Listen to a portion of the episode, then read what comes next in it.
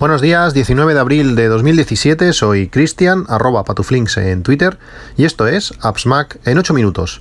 Bueno, después de unos días de semivacaciones, volvemos, volvemos con el podcast y con bastantes temas. Hoy voy a dejar unos cuantos para, para el próximo capítulo, porque como digo, es una lista bastante grande de cosas que he ido apuntando durante, durante esta semanita.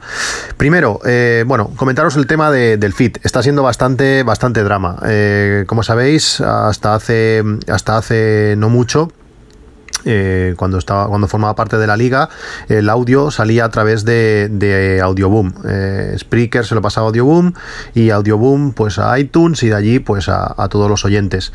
Eh, se, hizo el cambio en iTunes. A iTunes le indicas que el feed cambia de, sitio pero la gente que estaba suscrita directamente a, a Audioboom pues lógicamente no ve, no ve el cambio y Audioboom, al dejar de formar parte de la liga, eh, ha cerrado el feed aquel y los que estaban suscritos pues han dejado de, de, recibir los nuevos, los nuevos episodios. ¿Cuál es el problema? Pues que los que estáis oyendo esto, en principio lo tenéis todo bien. Eh, los que están allí, pues no lo van a oír y va a ser algo complicado. Eh, la manera de solucionarlo, si alguien os pregunta, si alguien quiere arreglarlo, pues es simplemente de suscribiros al podcast y, volverlo y volveros a, suscribir. De esa manera se, arreglará. O si no, hacerlo directamente desde, desde el feed de, iTunes. De todas maneras, tenéis en podcast.appsmac.com, tenéis el feed correcto y allí os podéis suscribir al, al feed bueno. Eh, bueno, eh, son problemillas que, hay. Para mí es un drama, pero, pero bueno, vamos a seguir a ver, a ver si se acaban solucionando los, los problemas. Después quería hablaros también del workflow diario, eso que os comenté, un workflow cada día. Hoy os eh, dejo el enlace a un workflow que lo que permite es exportar un PDF a, bueno, a varios servicios de almacenamiento, como es eh, iCloud Drive, eh, como es Dropbox y como es Box. Antes también se podía a, otros, a Google Drive, pero desde que Apple compró la aplicación, esto se, ha perdido. Una, una lástima. Eh, también deciros un truco, cuando vosotros exportáis, cada aplicación exporta un poco lo que quiere. Es decir, cuando tú exportas con Safari, y exportas a, un workflow, realmente lo que no estás exportando el, PDF en sí, sino estás exportando la, ruta. Cuando tú exportas una página web, lo que está, lo que está exportando es la, es la URL. ¿Cómo queremos o cómo hacemos para poder eh, imprimir o exportar directamente la página, no la, no la URL. Pues lo, hay que utilizar la opción de imprimir. Si vosotros os vais al, menú de exportación de, de iOS, tenéis allí una opción de imprimir y cuando le dais a imprimir, abajo veréis eh, cada página que se va a imprimir. Si en ese punto hacéis un zoom, utilizáis los dos dedos, los juntáis y los separáis para hacer zoom, pasáis a un modo especial que si le dais a exportar, realmente vais a exportar el PDF de la impresión.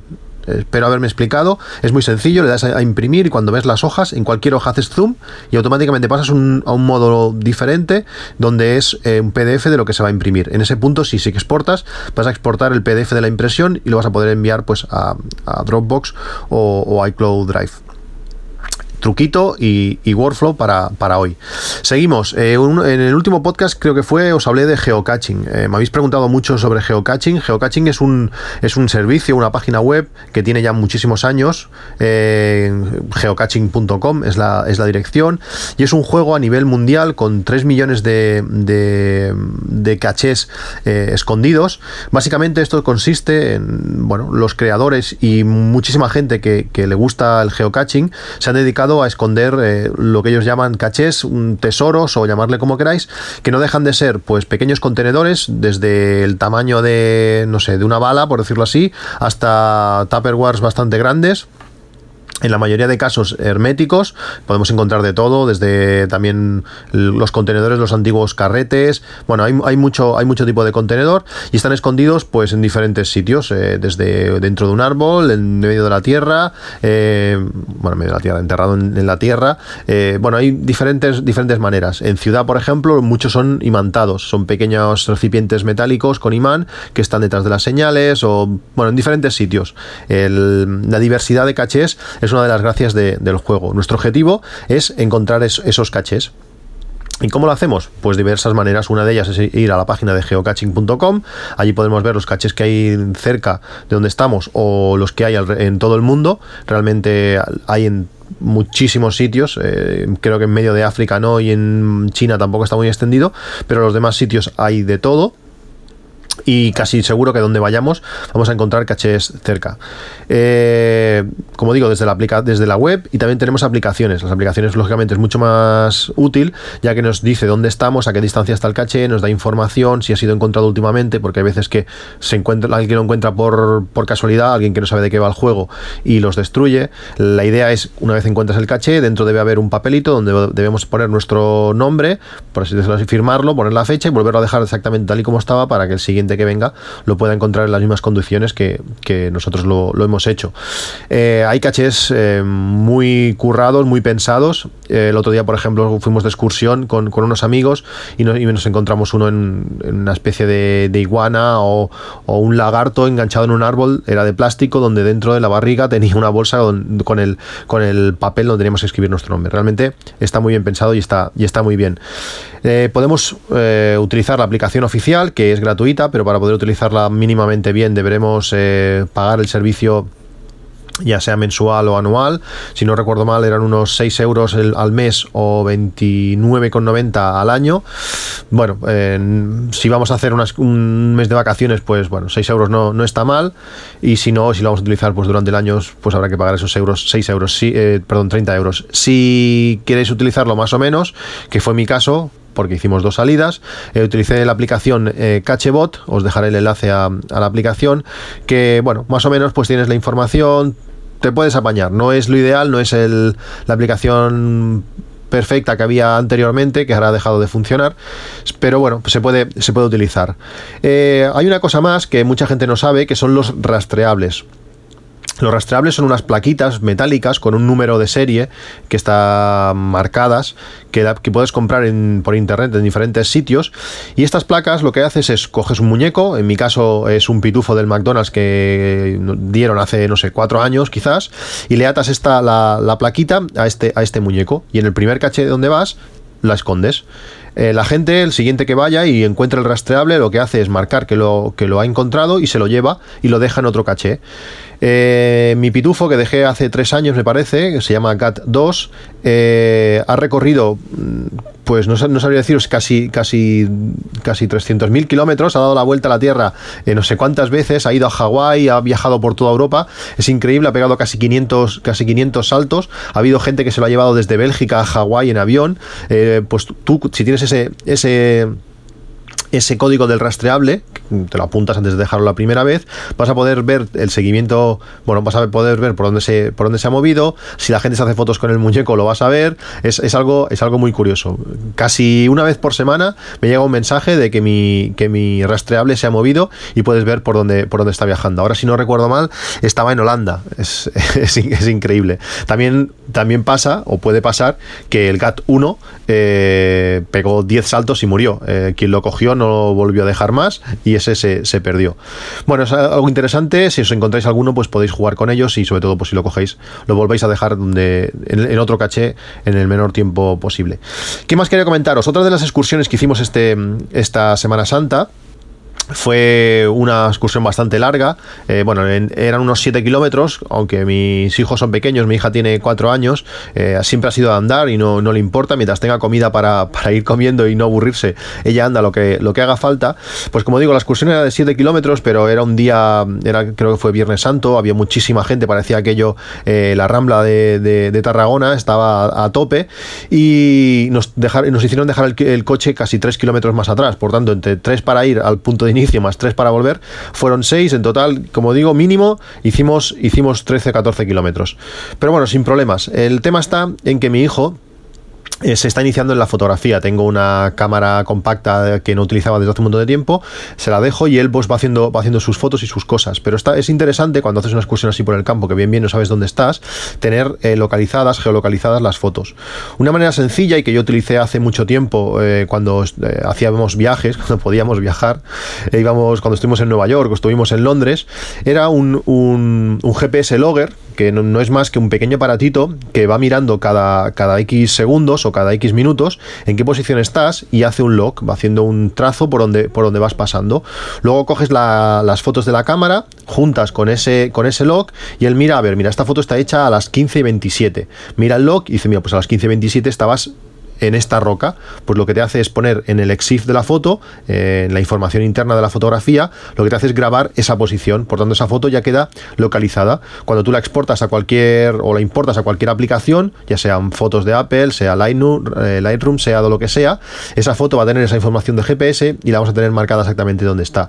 Eh, por ejemplo, en mi caso, ver, te vas a Nueva York desde la aplicación de iOS haces zoom en el mapa y le dices mostrar fotos que cercanas y te enseña todas las fotos que hice y dónde están hechas exactamente, en tal edificio, en tal eh, calle, eh, es, algo, es algo muy chulo.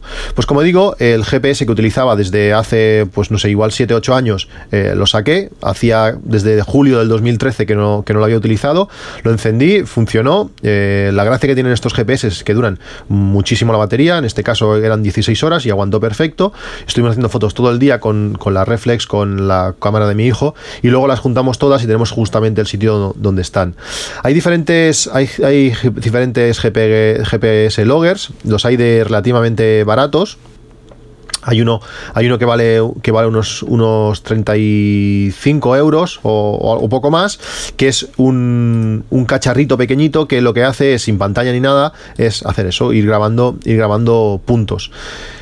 Es un GPS recomendable, lo metes en la mochila, te olvidas, cuando llegas lo paras y puedes eh, posicionar todas las fotos. Otra opción es utilizar uno un poquito más caro, en este caso el que, el que no está mal, que he estado mirando, se llama GPD 101, un nombre súper chulo, que vale unos 70 euros y lo que permite es 20 eh, horas de batería y guardar hasta 20.000 puntos, eh, perdón, 200.000 puntos.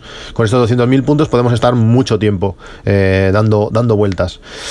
Si vamos de viaje y vamos a hacer varios días, pues bueno, cada día vas grabando la posición, y luego con aplicaciones como por ejemplo Geo, que te permite importar todos estos logs y importar todas las fotos, te hace la magia de, juntarlas. Otra, otra opción para hacer todo esto es utilizar la aplicación Geotag Fotos. Eh, creo, creo, que también os he hablado de, ella. Esta aplicación lo que hace es hacer esto mismo que hace el GPS Logger, pero lo hace desde el iPhone.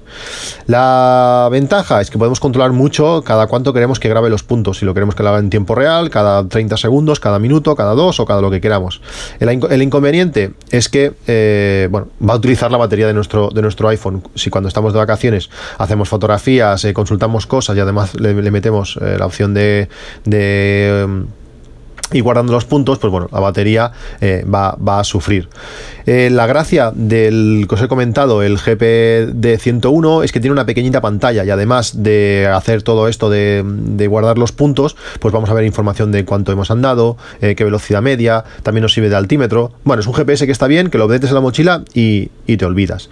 Como digo, Geotag Photo permite hacer esto y además hay una versión que, lo que hace es hacer todo, el juntar las fotos con el mismo iPhone. Si tenemos el cable Lightning de, Apple, que vale, vale 36 euros, también os dejo el enlace al cable, eh, podemos sacar la tarjeta eh, SD, o si tenemos adaptador, utilizar una micro SD de la cámara, meterla en el adaptador este de Lightning a nuestro iPhone y que la aplicación nos junte el track con, las fotos. Así no nos hace falta Geo en el Mac para, hacer esta, mezcla.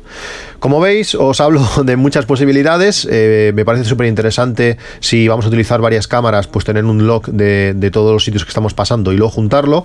Mi hijo se está motivando mucho con el tema, eh, aunque es relativamente pequeño, es interesante que vaya aprendiendo ya a utilizar, la cámara y ver dónde haya estado haciendo cada foto lo, motiva mucho. Como última cosa de hoy, eh, recomendaros llevar siempre una batería. Eh, las baterías, cuando le metes tanta caña al iPhone, he hecho 50.000 fotos, el modo retrato funciona increíble.